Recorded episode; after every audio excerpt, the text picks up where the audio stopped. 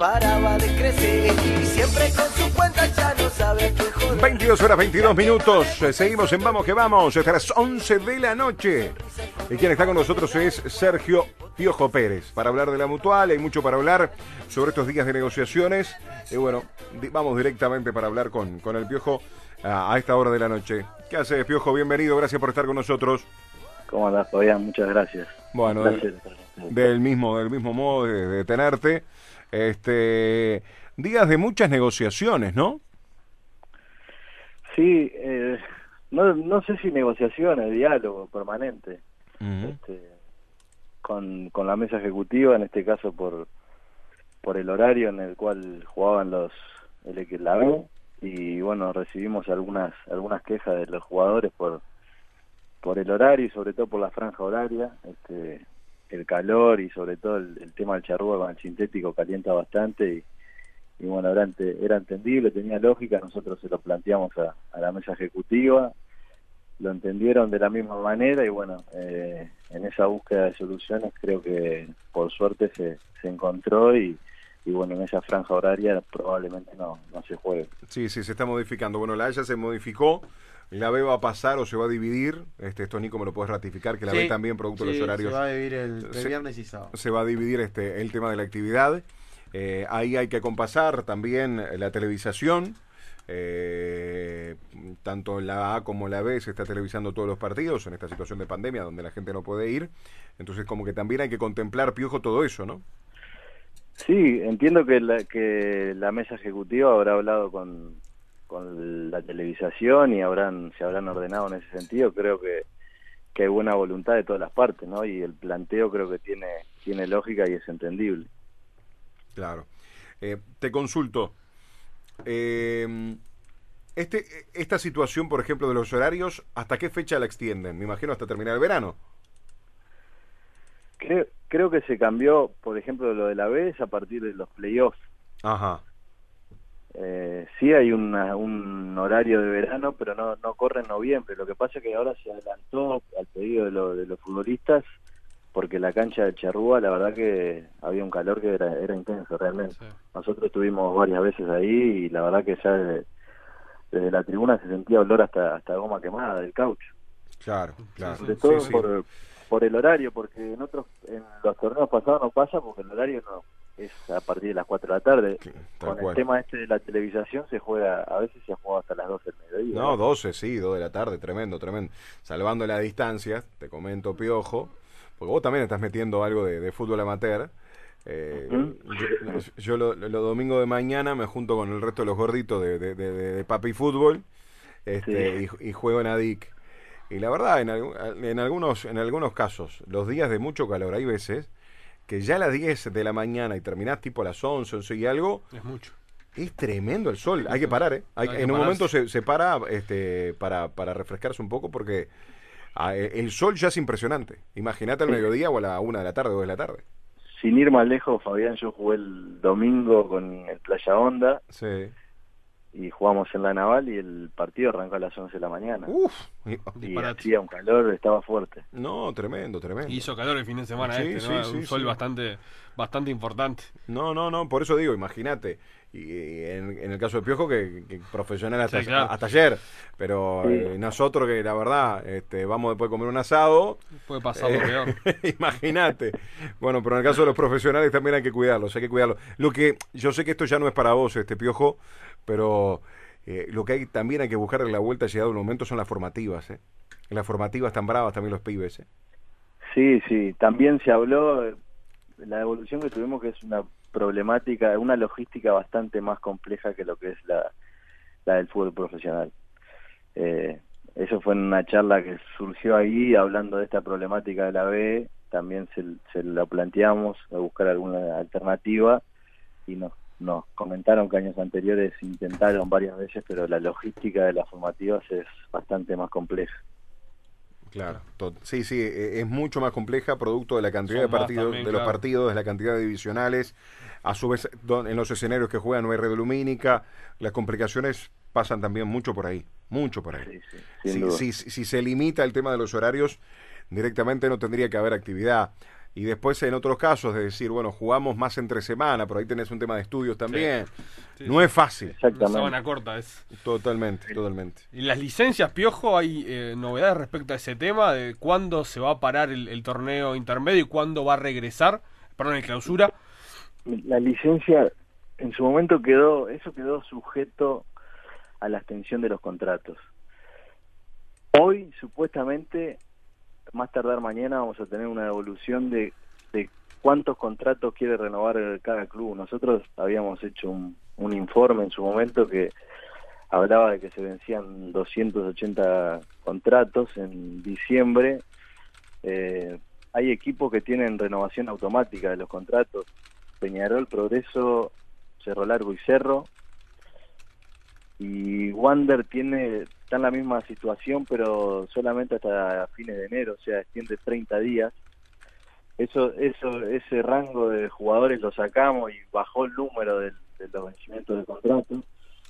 Y la verdad que hemos notado que hay buena predisposición de los clubes y nuestra para, para tratar de llegar a un número razonable y encontrar una solución. Eh, la idea obviamente es tratar de- de- obviamente que se va a decidir, lo van a decidir los futbolistas, pero ceder, ceder la licencia, entendemos que hay tres partidos que se pueden jugar en, en esa franja de la licencia y eso haría que por lo menos la UF pueda se pueda terminar el campeonato y también puedan entregar los, los clasificados a la Copa Claro. pero ya ya te digo eso va va a estar resuelto en estos días cuando tengamos el número real de, de los de lo que quieren renovar cada cada uno de los clubes Claro, eh, hablamos otro día con integrante de la mesa y nos decían el 28 de diciembre, el 28 de diciembre que que terminaría el No, torneo ir, ir hasta el, ir hasta Claro, el 20, no, no, clausura no, ir hasta el 28 de Bueno, diciembre este año. y el 2 volver. Claro. no no eso no, no lo tengo entendido yo Eso fue lo que dijo la el otro día licencia, la justamente de eh, los eh, futbolistas Emilio Fernández. Arrancaría, el 22 de diciembre y volverían el 6 de enero. Esa es la licencia que está reglamentada y está fijada por estatuto. Sí, ¿Cómo, perdón, eh, Piojo? del 22 al Del 6. Del 22 al 6. Esa es la licencia reglamentaria, eh, re- reglamentada. Lo que se pretende es, que- es que darle una continuidad, que se siga jugando, que no haya licencia, sí darles obviamente a los futbolistas el 24 y el 25 Sí, claro. y el 31 y el primero. Sí, sí. esos días por, por la fecha para que pasen en familia, pero después que jueguen, que se juegue el 26 y el 27, que se juegue el 22 y el 23, incluso que se juegue el 6 de enero, porque si, si no se ceden la licencia, entiendo yo que debe ser bastante complicado volver de la licencia y jugar el, el 6 de enero, que, Clarísimo, también. que cae el fin de semana. Pero en estos días, creo que a más tardar mañana ya vamos a tener un panorama muchísimo más claro. Claro, claro. Este, ustedes lo que buscan, como quien dice, es canjear. Che, canjeamos la licencia, descansa, no descansamos, pero extiendan los contratos de los que se vencen ahora el 31 de diciembre, porque si no mucha gente va a quedar mes, mes y medio, dos meses eh, en un limbo que no tienen contrato y se van a quedar sin jugar. Y sí, por, en su momento había de, la- de las dos partes, o sea, había jugadores que iban a estar, pongo de caso, me gusta, pero Vergesio Nacional, que ya renovó, Sí, iban a estar en un lugar de fuerza para negociar, porque obviamente que Nacional lo iba a querer retener para la recta final del campeonato y el jugador con la campaña que hizo iba a estar en un lugar de fuerza. Iba a haber de, la- de los otros casos, los futbolistas que no han tenido tanta participación en el torneo y no iban a poder negociar y se iban a, a quedar, como bien decís Fabián, un periodo de casi dos meses sin poder fichar en totalmente, otro fútbol local. totalmente. Claro. Entonces, entendiendo toda esa, con ese contexto, buscar soluciones que le sirvan a las dos partes. Eh, si le damos la real dimensión al problema, es un mes y medio de renovación de los contratos y estamos hablando de tratar de, de darle continuidad al campeonato, de que finalice y que, y que Uruguay pueda entregar los clasificados a las Copas Y ahí sí dar la licencia, entre comillas, después que termine el campeonato. Sí, o no, porque porque viendo No te cómo da, se ¿eh? va a dar el, calinda- el calendario, no va a haber En febrero comenzás Libertadores, por ejemplo, Sí, y sí, Sudamericano otra vez. Claro. Ah, O de- sea, en definitiva es eso, es canjear la licencia eh, por los contratos y, y ya está.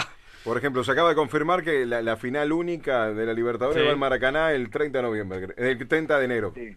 Entonces, Sí, o sea, siempre se habló de que estamos viviendo algo extraordinario, claro, extraordinarias, y bueno, en eso nos estamos moviendo. en algunos casos no, no van a tener licencia, está, está claro.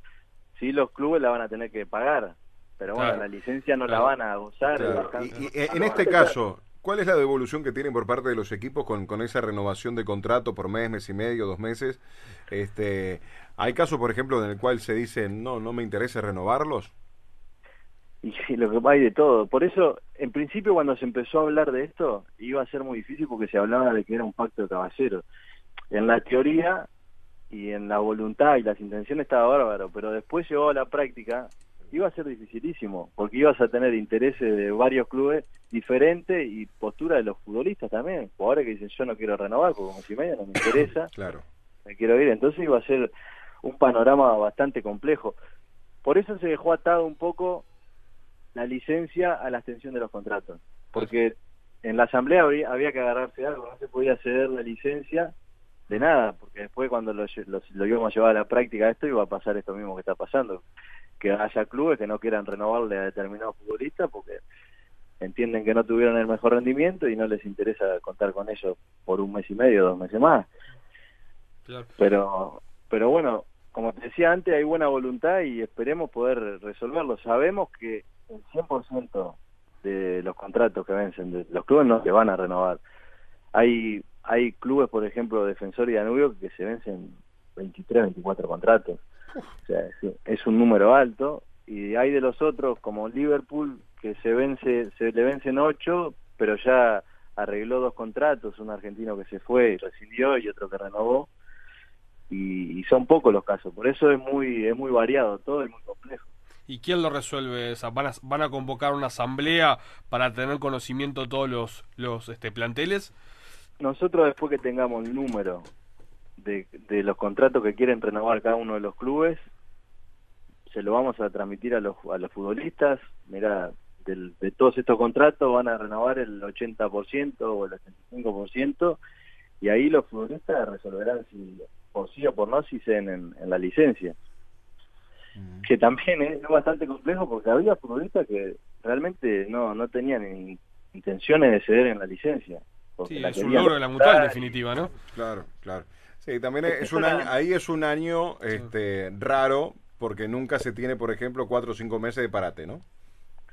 Esto era, esto eran todas modificaciones reglamentarias transitorias, pero que se tuvo que llevar a, una asamblea para que se decida. Y había otras eh, modificaciones, estaba el tema de los, pidieron también extender el, la cantidad de partidos de los juveniles. Hoy un juvenil eh, cobra el 60% del mínimo y si juega tres partidos pasa a cobrar el 100.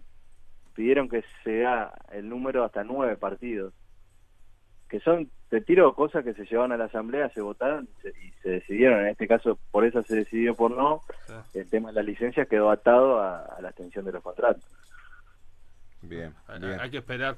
Eh, respecto al tema de lo que pasó en la selección y, los contagios de, de COVID-19, ¿A la mutual le, llegó alguna inquietud, le llegó algo del tema de la selección?